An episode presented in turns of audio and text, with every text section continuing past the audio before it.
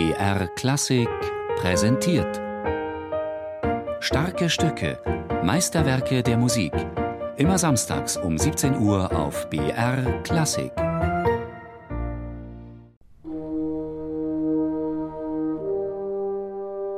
Wie das damals beschrieben wurde in dem Film, in dem Vormann-Film, das ist eigentlich ganz fantastisch. Ich finde es wunderschön. Es ist ein ganz toll gemachter Film und das Adagio, das ist so schön beschrieben. Ich denke immer, das ist nach diesem ersten Choral, im ersten Takt, kommt ja dieser Herzschlag, dieses Bom, Bom, Bom, Bom, man spürt den Herzschlag und darüber kommt dann diese einsame Oboe, engelsgleich, eine einsame, sehr schlanke Stimme.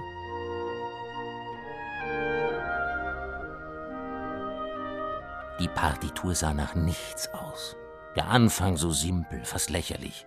Nur ein Pulsieren, vergotte Bassetthörner, wie eine rostige Quetschkommode.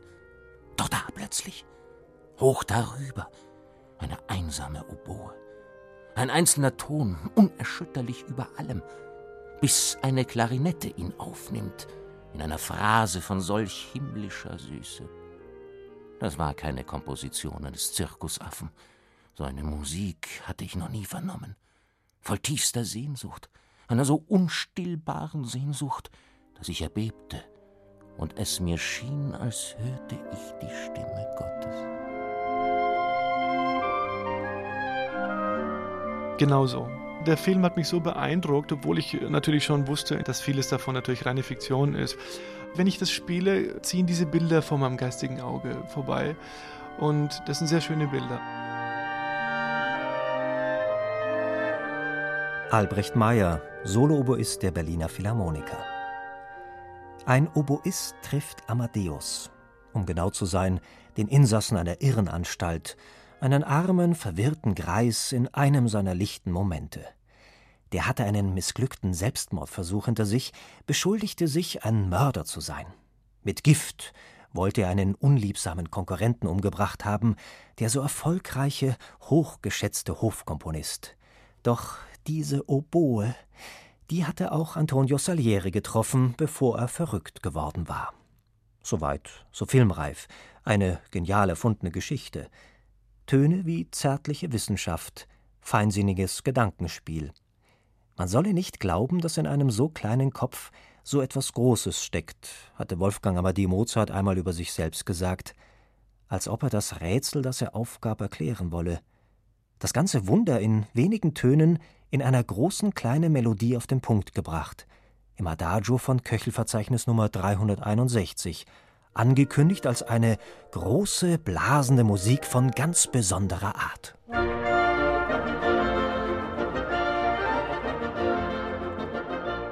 Heute habe ich eine Musik für Blasinstrumente des Herrn Mozart gehört. Eine Musik wundervoll zauberhaft.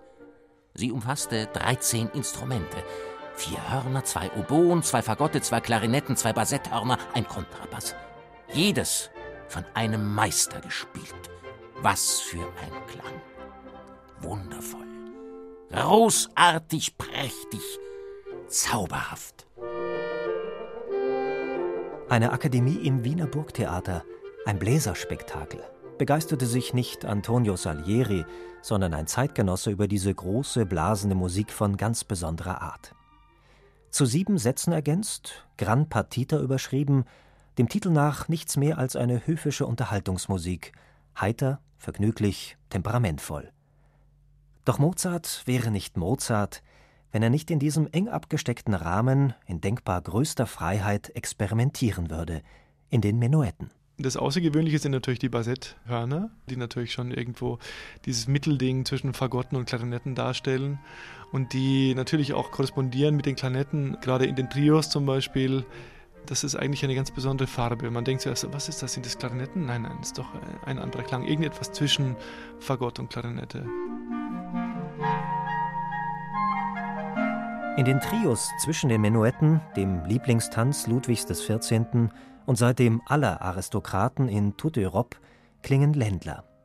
Gassenhauer, wie sie die einfachen Wiener zum Vergnügen aufspielten.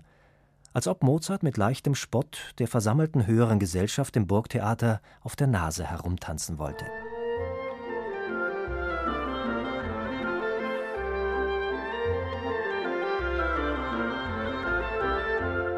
Sieben Sätze, Themen mit fein gearbeiteten Variationen, schier unendlicher Farbenreichtum. Das letzte Leuchtfeuer einer höfischen Musik, zum Zuhören. Die lässt Kommendes ahnen. Die himmlischen Längen, die verschwenderische Fülle an Melodien eines Franz Schubert. Auch wenn Mozart das Stück Partita nannte, komponierte er nicht zur Belustigung eines in Etikette und Zeremoniell selbstverliebt um sich selbst kreisenden Hofstaats, sondern für die neu gegründete Kaiserliche Harmonie, die Kaiser Joseph II. anno 1782 gegründet hatte. Acht Virtuosen, begabt mit Spielwitz und der Kunst des Cantabile.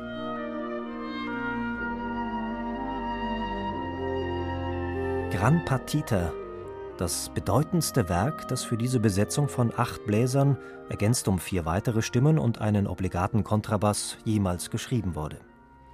Eine Musik, die den Geist einer höfischen Ouvertüre atmet, einer ernsthaften Sinfonie, einer vergnügten Oper und tiefsinnigen Kammermusik. Klingt nach der Quadratur des Kreises oder ganz einfach nach Mozart. Wann die Gran Partita komponiert wurde, ist unbekannt. Vielleicht war sie ein Hochzeitsgeschenk für Konstanze im August 1782. Ach, ich liebte, war so glücklich, hatte auch schon eine andere Konstanze gesungen in der Entführung aus dem Sarai, einer Oper alla Turca.